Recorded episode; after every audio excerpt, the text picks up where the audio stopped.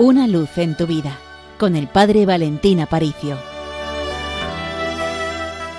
Querida familia de Radio María, un abrazo enorme desde el Seminario Mayor de Toledo.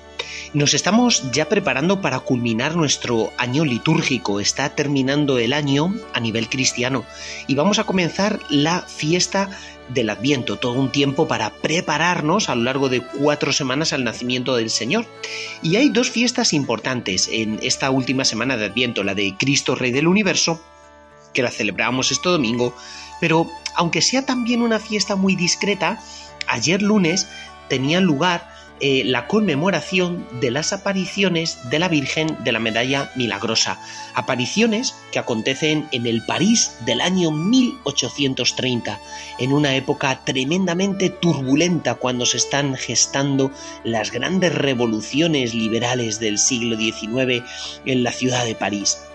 Y es allí cuando un 18 de julio de 1830 un ángel en forma de niño despierta a Santa Catalina Labouret con una noticia muy buena. La Virgen te espera en la capilla.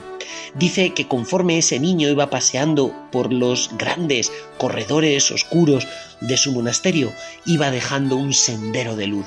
Al llegar a la capilla, se encuentra a la Virgen María sentada sentada en la sede del sacerdote en el altar, y dice que ella se detuvo, se arrodilló en las gradas del altar y apoyó las manos sobre las rodillas de la Virgen María. La propia Santa Catalina Labougué dice que vivió el momento más feliz de su vida, hasta tal punto que jamás ha vuelto a tener una felicidad parecida. ¿Cuánto necesitamos nosotros apoyarnos en las rodillas de nuestra Madre?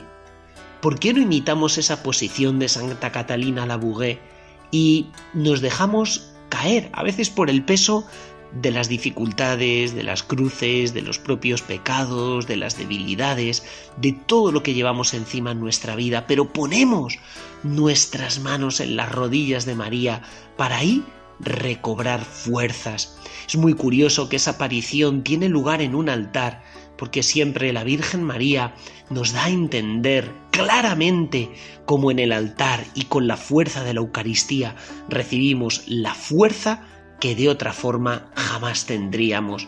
De hecho, decía Santa Catalina, venid a los pies de este altar.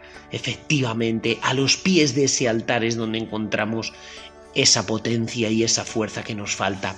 La segunda aparición tiene lugar un 27 de noviembre de ese mismo año y en ella ve a la Virgen María con sus pies sobre una gran esfera que es el mundo y pisando una serpiente, la serpiente signo del mal, signo del demonio, que está siempre a los pies de María, porque María triunfa sobre el mal, triunfa sobre ese veneno mortal que es el del demonio. De hecho, la propia Virgen le dice, la pequeña esfera representa al mundo. Efectivamente, y en una segunda escena ve como de las manos de María hay unos rayos que están tocando la tierra. Dice, esos rayos son el símbolo de las gracias que la Virgen alcanza a cuantos se las piden efectivamente. María, de sus manos, está saliendo unos rayos de luz que nos alcanzan a cada uno de nosotros y que no son otra cosa sino el amor de su Hijo que está tocando cada uno de nuestros corazones cada vez que nosotros los invocamos. En ese momento eh, dice que vio unas letras de oro aparecer en torno a esta imagen de María que decía, oh María, sin pecado concebida, rogad por nosotros que recurrimos a vos. Y la Virgen le pide acuñar una medalla según el modelo de lo que ha visto. Dice, las gracias serán abundantes para las personas que las lleven con confianza. María es fuente de gracia y fuente de fuerza, confía en ella. Una luz en tu vida, con el Padre Valentín Aparicio.